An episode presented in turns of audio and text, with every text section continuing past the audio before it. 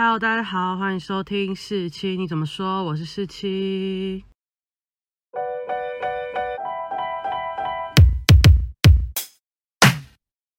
今天呢，久违的一个人毕业旅行系列，我就想说，今年是今年毕嘛，总要在今年之前把它录完。剪完跟上完应该不太可能，但录完一定没问题的。那这次呢，要跟大家分享的就是我的第二站。瑞芳北海岸行，那为什么会讲北海岸呢？我好像在台北的这四年，大学这四年，就是北海岸就是去定点，其实没有好像整个走过一遍。刚好有两天的行程，那我就想说，我就去那边看看，然后看看有什么可以玩的。但我必须说，一个人的毕业旅行这个系列，我就是一个很懒得找行程的状态。因为我以前出去玩啊，一定会把行程排得满满的，然后就跟着那个行程走。那我想说，都毕业旅行，我就是要到处看看啊，就见一下世面。我真的不想排行程，所以我很多呢的旅行都是看 Google Map 上面有什么我就去玩什么。所以这次的瑞芳北岸行也一样。那这次呢很开心，有人陪我一个人的毕业旅行，所以是两个人的。看起来就没有那么孤单，然后衰运也有人可以帮忙分担，或者希望他可以帮我转运一下，不要那么衰，不然像花莲那样，我真的是会欲哭无泪。好，那我就开始分享了，衰运当然还是延伸到这次的。瑞芳飞海岸行的，就是我一开始找的那个要借摩托车的那个车行，就直接没开。我真不懂，他也没有说那时候休假，但就是没开。然后我就只好去别家借摩托车，刚好两个人一起去嘛，所以就借一台就差不多了。那基本上瑞芳，我们有两个原本有瑞芳，就是从台北去要很久，但其实坐个火车大概三十分钟就到了。所以那个老板就问我们说：“哦，你们是要借多久？”那我们就说两天一夜啊。他就说：“哼。” 为什么两天一夜？哦，因为去那边人通常都可以借六小时，然后到处骑回来，然后就可以直接回台北。但我们就是要脱离台北啊，所以我们才来瑞芳玩。那我们就刚好借完摩托车两天一夜之后，我们就先去我们住的青旅。那我一个人的毕业旅行系列呢，通常都是住青旅。那很幸运的是，这样青旅有两人房，也就是说它就是一个上下铺。然后可是它是两人一间，然后还有一个沙发，超级豪华的感觉。我们两个住的很爽，而且它刚好这家青旅叫做瑞芳逸，它就是大家可以想象这样的青旅。然后早上就有一些吐司啊来当早餐，还有那个洗衣机晒衣服的地方。所以如果你们玩水啊玩完，你也可以回来洗，然后把晒那边，隔天又可以穿，又是新的衣服。所以我自己觉得非常方便。但是我们因为一早就去了，就我们九点半左右就到我们住的青旅要寄放东西，他们整个好像有点傻眼，因为他们小帮手看起来才刚起床而已，寄完东西然后就骑了摩托车。那我们一开始其实根本没有规划行程嘛，然后我们想说，既然要北海岸，那我们就要从最远的地方开，所以我们第一个挑选的地方就还是金山。你们知道金山不在哪里吗？就淡水的再深入一点点，所以我们就要从瑞芳新北市的瑞芳骑到基隆，然后再骑到。金山骑了大概一个小时才到，那我们就是只要去吃一下那个金山老街的那个鹅肉店。那我不知道大家喜不喜欢金山老街那个最有名的鹅肉店，因为我阿妈家呢其实就在淡水附近，所以那家鹅肉店很常，就是说要去哪里玩，要去金山好，就常常一定会去吃。那我每次吃都觉得蛮。普通的，但你知道金山老街也就是我那家店最就最大，最多人就会在那边吃，所以这次去我还是觉得很普通。然后因为我们好像太早去，我们大概十一点十一点半就去，所以他炒的菜也不会那么快拿出来，但人也没有那么多啦，那也很万幸。但是就是没有吃到太多东西，然后吃完就是大概饱之后，我们就开始去吃冰啊。然后骑上摩托车，想说下一个地方要去哪里？金山这附近有什么？那我们就 Google 一下，就看到有一个东西叫做狮头山步道。然后想说步道，以我们这种系的出来的毕业生，有什么好不走步道？所以我们就走上去。结果一走上面，发现它步道施工 被封起来。可恶！我到底为什么会那么衰？不过它旁边呢就有一个小洞，然后很像后面都是石头的感觉的小洞。然后我想说，不管怎样就去看看嘛。啊，如果没办法穿过去，我们就是走回来而已。但大家一定要去那个洞穿过去，它就会到一个非常漂亮的海岸。然后如果你打卡的话，你们可以上网查金山的神秘海岸，它真的看起来超神秘的。你一穿进去就是一片海岸，非常非常漂亮。然后它大概海岸其实都是石头，就大岩 岩石，在它的大岩石上面就是橘色的。所以它的神秘海岸全部都是橘色，然后深褐色的石头组成，非常非常漂亮。然后有一些海水就切割的痕迹啊，然后那里真的是打卡圣地，大家可以 Google 去看一下，很多人在那边打卡，然后都拍的非常非常漂亮。然后如果大家去金山，千万不要错过这个神秘海岸。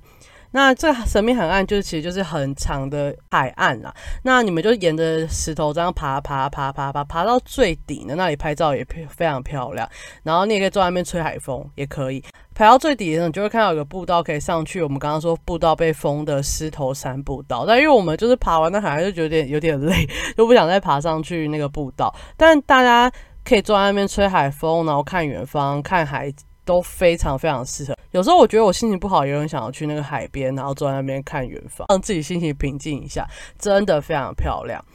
然后再来呢，我们就想说，既然都到了这么多海鲜的地方，因为沿路上我们这样骑一个小时，骑那个海滨的公路，就看到很多卖海鲜的地方。想说都来了，就一定要去吃海边。那我们就随便找了一家海鲜店，然后去吃，然后就点了虾子啊，点了炒饭呐，然后我们就这样吃。就算有点贵，但其实都还蛮不错，因为沿路上的海鲜店都竞争激烈，大家应该不会拿出太不新鲜的海鲜。然后我们其实真的只想吃虾子，但他真的。给我们的虾子也非常非常好吃啊！我们还吃了炸鹅啊，炸鹅啊，就是我去海鲜店必点的东西，真的也是非常新鲜，非常好吃。吃完海鲜之后呢，我们就用 Google Map 查了一下，就是这附近有什么，然后就看到一个叫做大无人奇人海滩，这也是很多人去北海岸一定会去的海滩。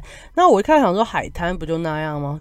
各位朋友，这个海滩的沙真的是有够好踩的，非常柔顺又不刮脚，踩上去超级舒服。然后它在附近是有救生员的，然后它有唯一一个区域，你可以在那边玩水，然后也可以在那边滑 SUP，就很多人都会在那边从是水上活动，那其实我觉得它最好就是它水很浅，再来就是海滩的沙非常好踩，不会有那种石头刮脚的问题。那你在那边玩水，泡在水里一整天都没问题，不会有人管你。但其实很多情侣啊，比较情人海滩嘛，对不对？然后你就可以坐在海边的沙上，或者是你直接去坐在那个海水里面，你都会觉得非常舒服。那就刚好我们那一天去的时候是那种微阴天，就是没有太阳，可是又没有下雨的状态，然后有点风，那你坐在那边吹海风。风啊，其实也是非常好，就是我们一整天都在吹海风，但其实就是很放松，心情很好。那这个情人沙滩也是被我列为如果去北海岸必去的地方，就是有点像瞎猫遇到死耗子，就是碰到就哦，真的是一个很棒的地方。那我也想去那边玩 SUP，看起来也不错。那我看到那个救生员，他就他有一段有一个救生员就负责划 SUP，就是越过那个警戒线，然后去远方去录，就是。巡逻看看有没有谁啊？不幸的就是只发生什么事情，然后就这样滑。我觉得天啊，也太惬意了吧！好想做这种工作。那去完海滩之后呢，我们就骑个山路回基隆，然后再回瑞芳。哦。那个山路真的超级恐怖的，我们没有想到山路那么恐怖，难怪那么多人都是搭铁路在往返台北基隆的，或是新北基隆，不然那个真的山路这样骑，而且我们刚好不知道为什么，就是越玩完水之后就遇到了下班时间，那个车真的多到爆，然后你知道我跟我同学两个人就是。体重不轻，然后我们骑那个，嗯，上去就觉得自己快 快倒退路，没办法上去。不过我们路过金龙的时候，还有去中正公园。那中正公园就是在山上的一个公园，然后它真的是蛮陡的。然后我们那边骑的时候，真的差点要推车。那我们上去的时候呢，就可以往下看，你会看到非常一览无遗的基隆港，然后就很多货柜堆在那边，就是你完全可以想象。基隆港的运作，就那边有在用起重机吊货柜啊，怎么样？那其实你从中正公园往下看，你就会看到，其实基隆港的腹地真的很小。我不知道大家有没有读过，就什么地理课本啊，国中、国小的地理课本，不都会跟你说基隆港为什么没办法持续成为台湾的最大港？后来大家不都去建设高雄港？原因是因为基隆港的腹地非常的小。可是你真的是从中正公园往下一看，你就知道什么腹地很小，真的就很小。它可以存放的，就是在那边寄放的那个货柜量，真的已经塞满，已经叠很高，但它也是看起来也没有很多。那我。就完全能理解这件事。我觉得，如果那个地理课本上面是照那从中央公园照下去的那个画面，大家就会很有感这件事情。那艰难的骑回瑞芳之后呢，我们就决定去瑞芳的那个美食广场吃晚餐。然后我们就查一下到底有什么好吃。我们这人都是遇到什么事才查，然后就发现他们说里面的肉羹汤非常非常有名。然后我们去的时候就指定去吃肉羹汤。然后结果我不知道哎，是北部的肉羹汤都会加沙茶吗？就是它就是一个呃清汤加沙茶汤，然后加肉块。对我来说那不叫肉羹呢。因为南部我是高雄人嘛，南部的肉羹呢，它就是肉块，然后会裹上厚厚的太白粉，然后它会加一些例如笋子啊，或是一些金针菇或什么之类的东西，然后那个羹就会非常勾，就会比较甜。不是这种咸的沙茶味，然后我就为了这件事，我就在我的 IG 上就 po 说，哎，大家吃肉羹汤都会加沙茶吗？肉羹不是就是甜甜，然后料很多的样子吗？还有为什么肉羹的肉是肉块啊？不是有会包覆一些那个狗狗的那个砍漆吗？然后我就在 IG 上这样问，结果。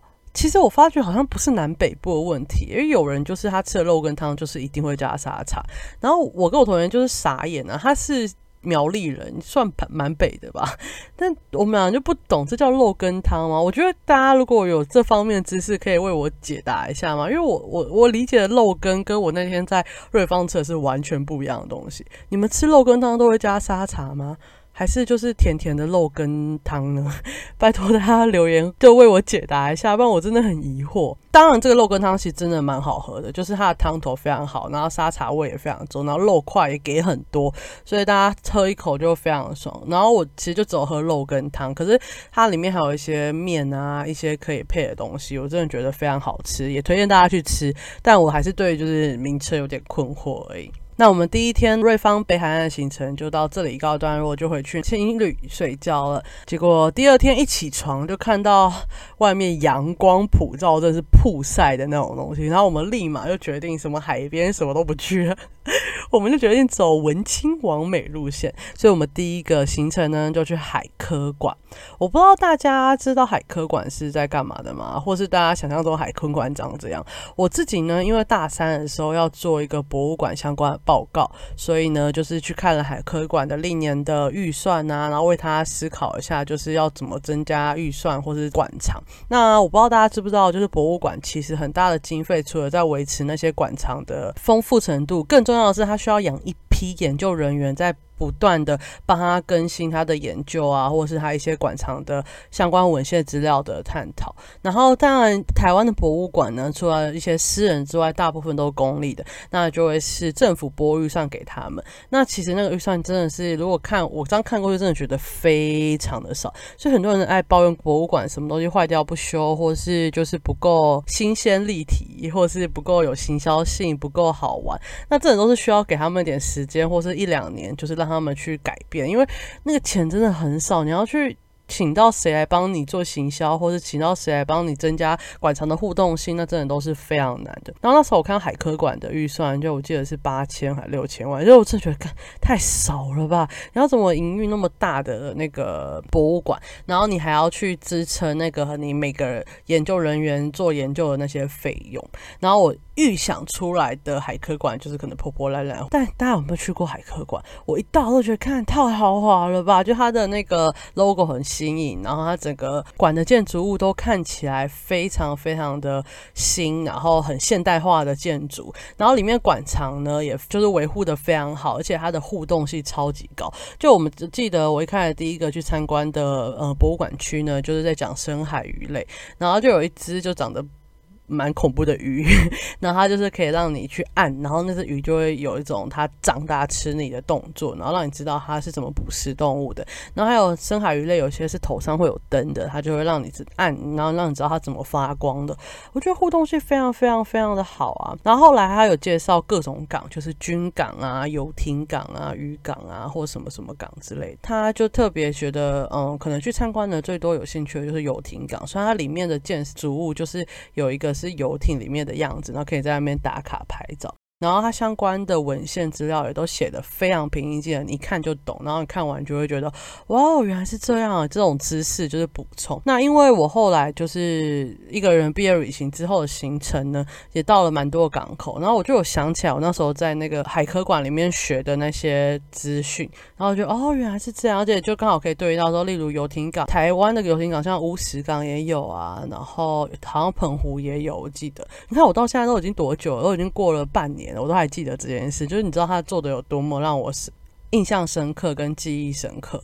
那海科馆我自己觉得是一个很棒的行程啊，但它也要前提建立在跟你去的那个人也是对这些内容是有兴趣的。因为我的朋友们基本上如果去博物馆，就会很认真的参观博物馆，然后会互相讨论的那种人。但有些人就很讨厌参观博物馆，觉得很无聊之类的。就是看你跟你一起出去玩的人是怎么样的人，然后再安排你的行程。这个行程就是可跳过可不跳过，但我自己觉得非常非常有受用。那海科馆的很多知识呢，其实跟我们所学的科系，然后出来要当老师要教的东西也可以做结合，所以我同学就是有学起来，然后希望可以在他之后的教学生涯里面用到，我自己觉得也还蛮不错。那我刚刚说过，我们这一天是整个是阳光普晒，然后我就必须跟你说，海科馆的墙面都很好拍照，加上阳光普晒，你整个人会震到翻，因为阳光真的很好看。然后因为我跟你说这是一个人的毕业旅行，所以我随身都会携带我的领巾，所以我就拿着领巾在海科馆拍了很多照片，我自己超喜欢的。后来呢，我们就想说今天是完美行程嘛，所以我们就找了一间就看起来很不错的呃咖啡店，海景咖啡店。然后去那边喝，叫做好时光 （Queen's Time） 这家咖啡店呢，它就真的就是朝近公园的海景第一排，然后加上那一天的阳光曝晒，然后那阳光直接打在那个海，然后还有绿绿的那个山峦上面，加上蓝色的海，真的是非常漂亮，而且是蓝的海天一线的那种概念，超超级漂亮。然后我们刚好因为是两个人，他就帮我们安排到最靠近外面的那个类似单人位的地方，然后一逛过去，那个海景真的漂亮到。不行，就是阳光曝晒的很漂亮，可是你又感觉不到热，因为里面开冷气嘛，觉得太完美了，真的是很爽。然后就看那个海景，又好像可以发呆一整个下午的感觉。那里面呢，它有卖一些汉堡，还有卖小火锅。那我们就一个人点汉堡，一个人点小火锅。然后汉堡还有附薯条跟饮料，这样。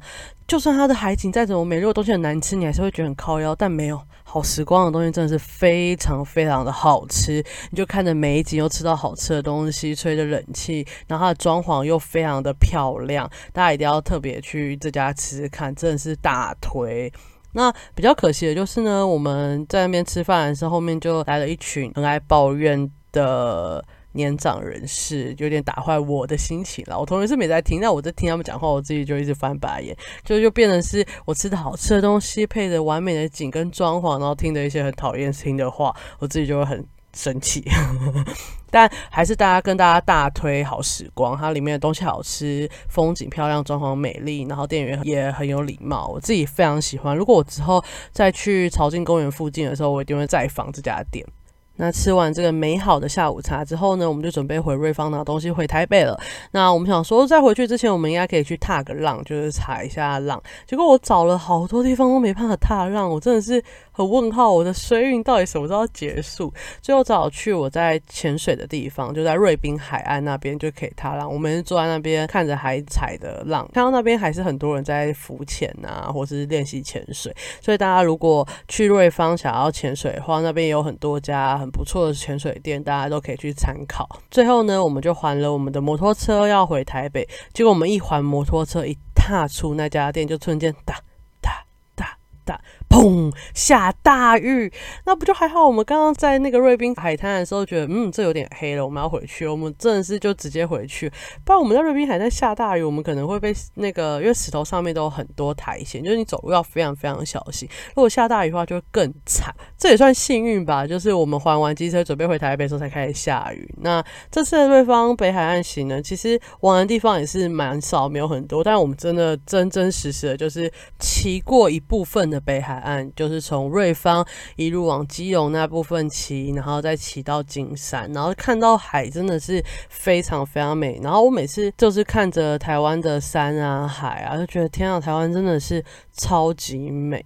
不是说因为现在疫情没办法出国，所以才觉得台湾美，不是，是因为台湾是真的美。你看到国外的美跟看到台湾又不一样。我觉得在看到台湾美的时候，我就是有一种自豪感，就我生在一个这么漂亮的土地，然后那么漂亮的岛屿。我去了一个人的毕业旅行，就那么多个地方，然后我都觉得台湾真的是太美了。每次骑摩托车都有点。